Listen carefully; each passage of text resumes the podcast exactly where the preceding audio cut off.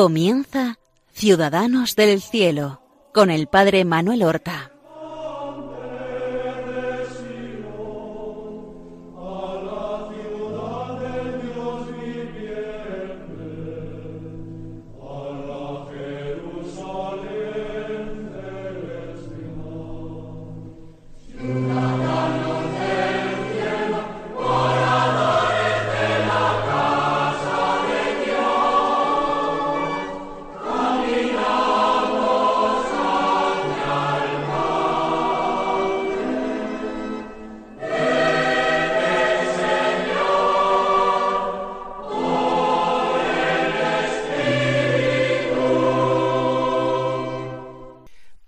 Buenos días, queridos oyentes. Damos comienzo a una nueva emisión del programa Ciudadanos del Cielo, en el cual nosotros glosamos las vidas de los santos, nuestros hermanos, tomándolos a ellos y a ellas como modelos vivos, encarnados del Evangelio. La semana pasada nosotros comenzábamos con las vidas y martirios de Santa Perpetua y Santa Felicidad, dos mártires africanas del norte de África, martirizadas en Cartago, en lo que actualmente es Túnez. En el siglo tercero, al comienzo del siglo tercero, en la persecución de Septimio Severo. Es el año 203. Y habíamos dejado a los mártires, Vivia Perpetua, que es la principal protagonista, autora de una parte de las actas de este martirio, que es una dama noble, madre de un bebé al que amamanta, hemos dejado a Felicidad, que es esclava y que se encuentra embarazada, y a los demás mártires, hay dos hombres libres que se llaman Saturnino y Secúndulo, y hay un esclavo, varón, que se llama Revocato. Y a estas cinco personas se une voluntariamente un diácono, que es catequista también de algunos de los mártires, y que se llama Sáturo, y que es autor de otra de las partes del acta del martirio. Los hemos dejado en la cárcel, no en esa cárcel hedionda, infecta, subterránea, donde se ha sentido como en un infierno perpetua, que lo relata, sino que la han subido a una estancia superior de la cárcel, desde donde pueden ver el mar y refrescarse por la brisa. Allí a Perpetua le permiten tener a su niño. El niño va a la cárcel, allí le da de mamar y ella advierte que el niño ha perdido peso porque no se ha alimentado, no le han podido alimentar mientras ella ha estado ausente.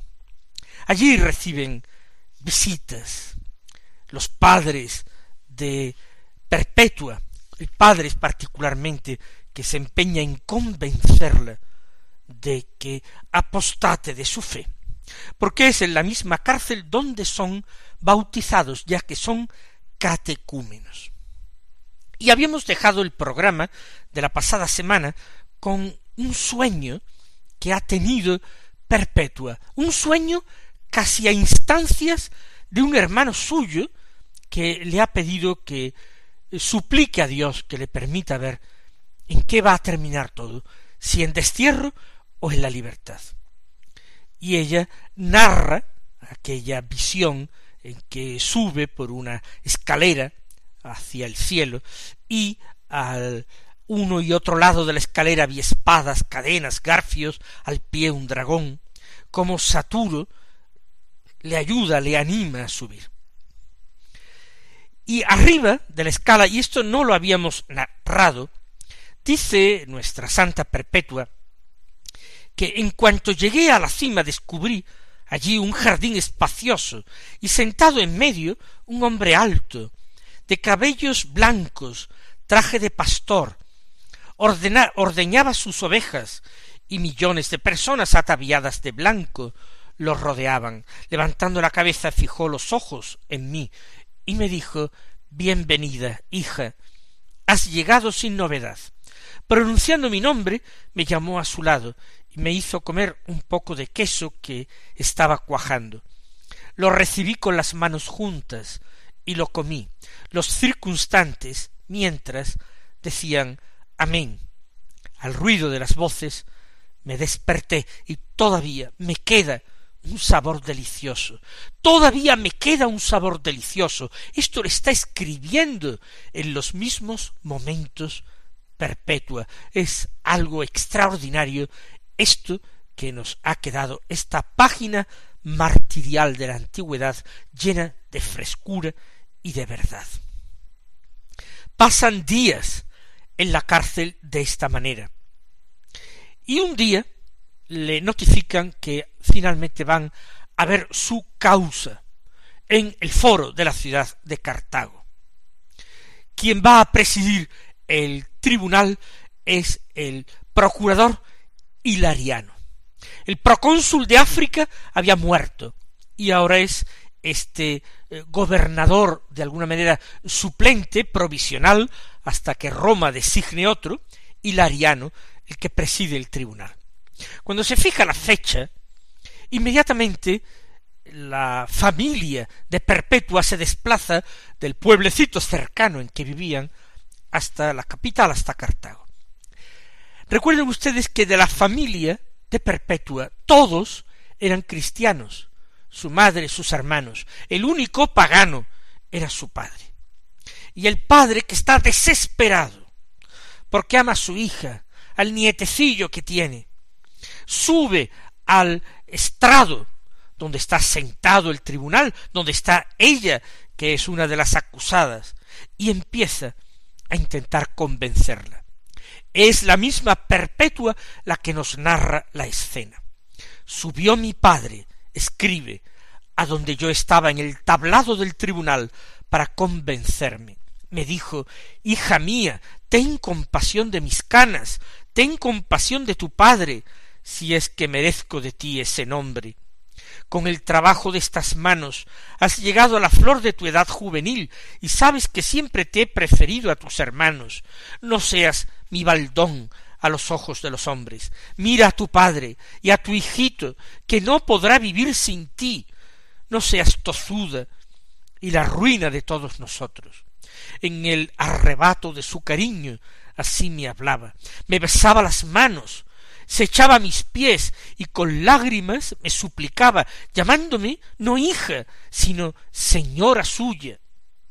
Era yo la primera en sentir la pena de mi padre, y veía que sería el único de toda la parentela que no se alegraría por mi martirio. Ustedes podrán decir cómo se iba a alegrar del martirio de su hijo. Sin embargo, ella deja entrever que para el resto de su familia, cristianos, aquello era un orgullo, era una gracia inmerecida a su familia. Perpetua le dice a su, padre que se tranquilice. escribe, le tranquilizaré, le tranquilicé con estas palabras. Me sucederá lo que Dios quiera, pues sabemos que no nos pertenecemos a nosotros mismos, sino a Dios. Entonces el padre bajó del estrado porque comenzaba el juicio. Y se les interroga una y otra vez, y ninguno de ellos, ninguno, apostata, todos confiesan su fe, incluso reconocen que han recibido el bautismo en la cárcel. En medio de todos estos interrogatorios de la firmeza de los mártires, el padre de Perpetua, que tiene en sus brazos a su nietecito, al hijo de Perpetua, que llora a veces, vuelve a insistir en una total desesperación. Comprendemos las lágrimas de este hombre. Quizás lo comprendemos porque tenemos poca fe. La misma Perpetua también se compadecía extraordinariamente de su padre. vamos a escuchar lo que escribe Perpetua. ¿Para qué vamos a glosar estas palabras? Vamos a escucharlas tal cual nuestra santa mártir las escribió. Cuando empezó mi interrogatorio, llegó de súbito mi padre con el niño en brazos y me dijo suplicante ten piedad de él. Y Lariano, recuerden, el, el juez añadió ten compasión de la vejez de tu padre, apiádate de tu hijo, sacrifica por la salud del emperador. No sacrificaré, replicó la santa. ¿Eres cristiana? Le vuelven a preguntar. Sí, soy cristiana. Mi padre continuaba allí con el propósito de hacerme caer. Y Lariano mandó que lo echasen fuera y lo golpeasen con una vara al padre de Perpetua. Al cumplir su orden, sentí que el golpe es como si me lo hubieran dado a mí misma. E, ese latigazo a su padre para echarlo del tribunal, al padre que sostenía a su bebé, al, al nieto. Tal era la compasión que me inspiraba su infeliz vejez, escribe Perpetua. El juez entonces sentenció condenarnos a las bestias.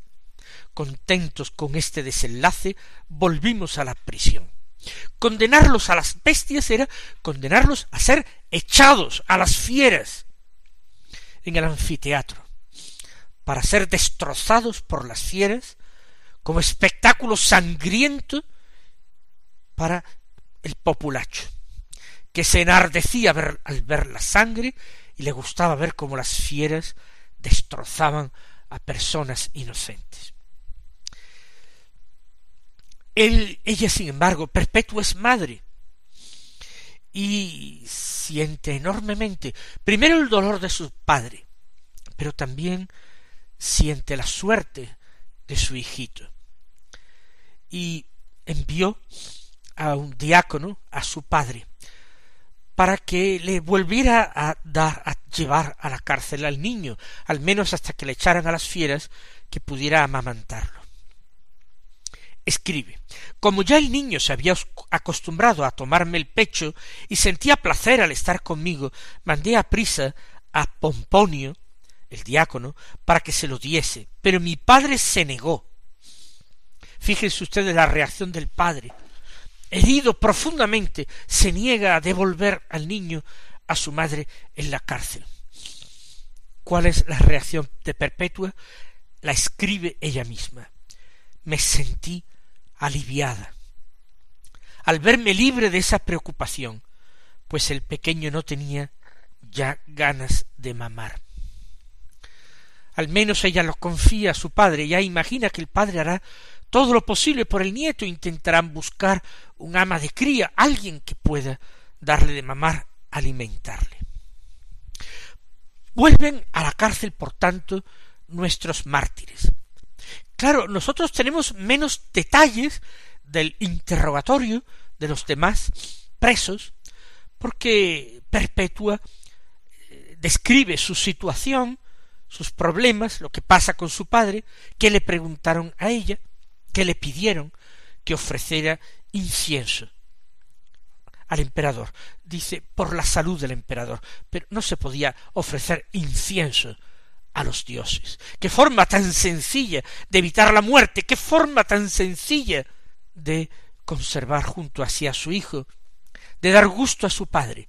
Pero aquí está la fe inquebrantable de los mártires. ¡Qué diferencia tan abismal entre la fe de aquellos hombres y mujeres del siglo tercero y la fe de los hombres y mujeres de nuestro siglo XXI.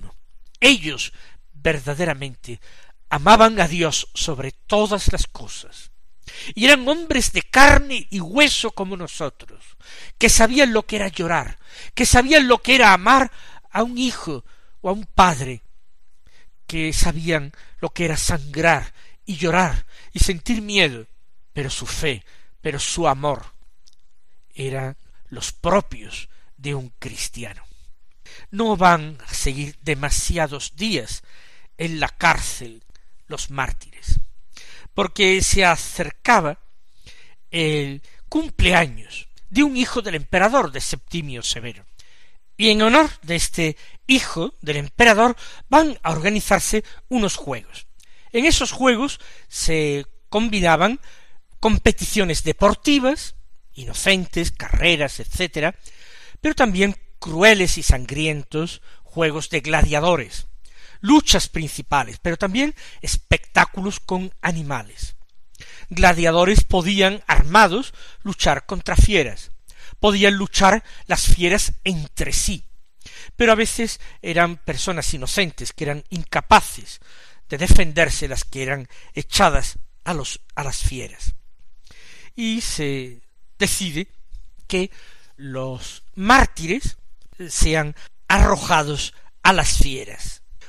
Uno de los mártires que se encontraba en la cárcel, recuerdan uno de los hombres libres, Secúndulo, el otro era Saturnino, muere de muerte natural en la cárcel. Quedan cuatro, pero a ellos se une el diácono Sáturo, que se siente gozoso y orgulloso de aquellos a los que imparte catequesis, pero no quiere quedarse atrás en el testimonio. La víspera de la fecha en que van a arrojarlos a las fieras, se les permite recibir de nuevo visitas. Y el padre de Perpetua vuelve a la carga, vuelve con palabras llenas de pena. Perpetua escribe, decía tales cosas que ablandaría los mismos peñascos. No es que fuese duro el corazón de Perpetua, sino firme su fe y realmente fuerte como una roca su amor. Los trasladan ya a los cinco a una nueva cárcel que está cerca del anfiteatro y ya son tratados con mucho, mucho más rigor, con mucha más dureza, los ponen en el cepo, atenazados, sin poder moverse, y ella termina todavía en un momento narrando y relatando el final. Dice que al despertar de aquella noche en el cepo, conocía que mi lucha acabaría no con las bestias, sino con el diablo, pero no dudaba de la victoria. Esto lo he anotado yo misma hasta la víspera de la lucha.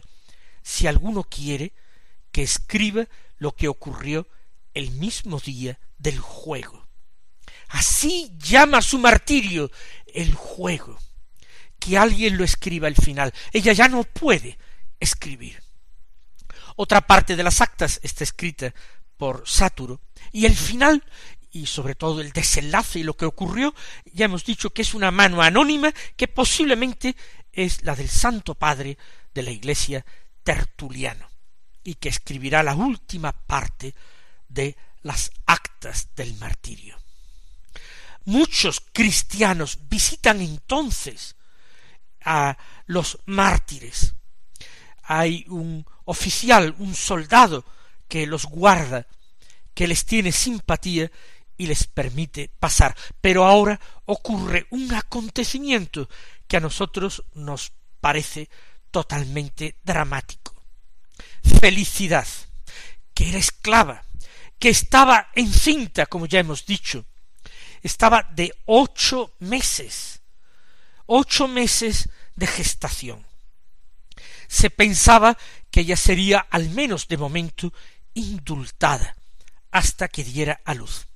Pues bien, tres días antes de la fecha que estaba marcada para el martirio, ella da a luz de una manera un poco anticipada. Apenas puede besar a su criatura. Y una hermana suya, que era también cristiana, se llevó el niño para poder criarlo y educarlo. Le dicen uno de los carceleros, lo escribe Sáturo, uno de los carceleros le dice, si no puede soportar estos dolores, se refiere al parto, porque ella gritaba de dolor, si no eres capaz de soportar este dolor, ¿qué será cuando seas echada a las fieras? Pero felicidad responde llena de serenidad. Ahora soy yo la que sufre, pero allí, en el anfiteatro, será otro quien sufrirá en mí, pues yo sufriré por él. No me digan que no es una preciosidad.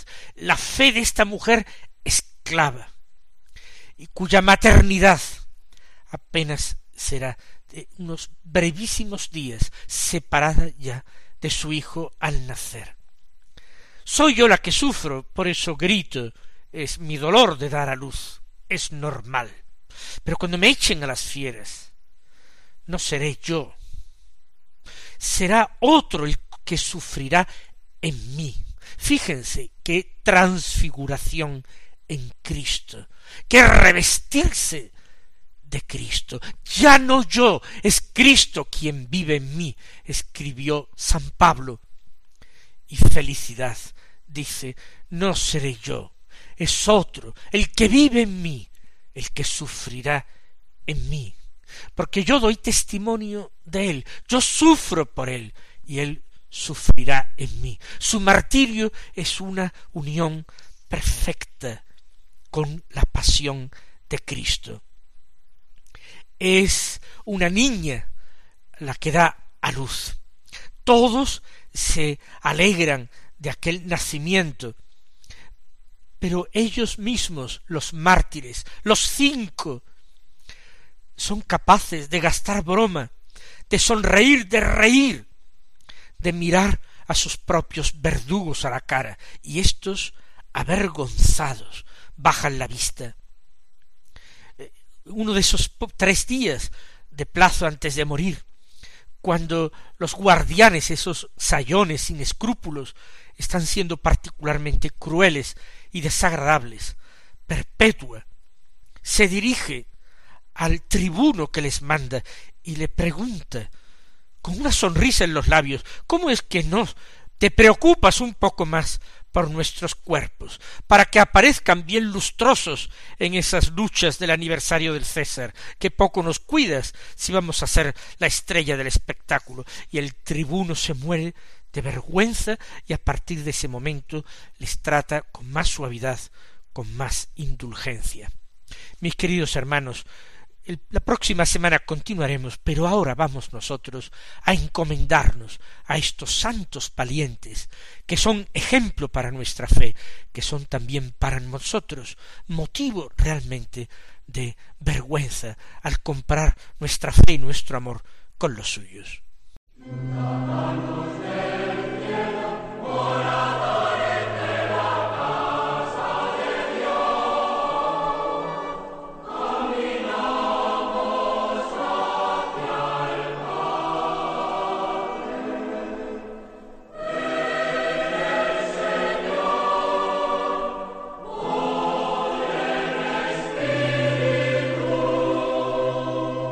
Han escuchado en Radio María Ciudadanos del Cielo con el Padre Manuel Horta.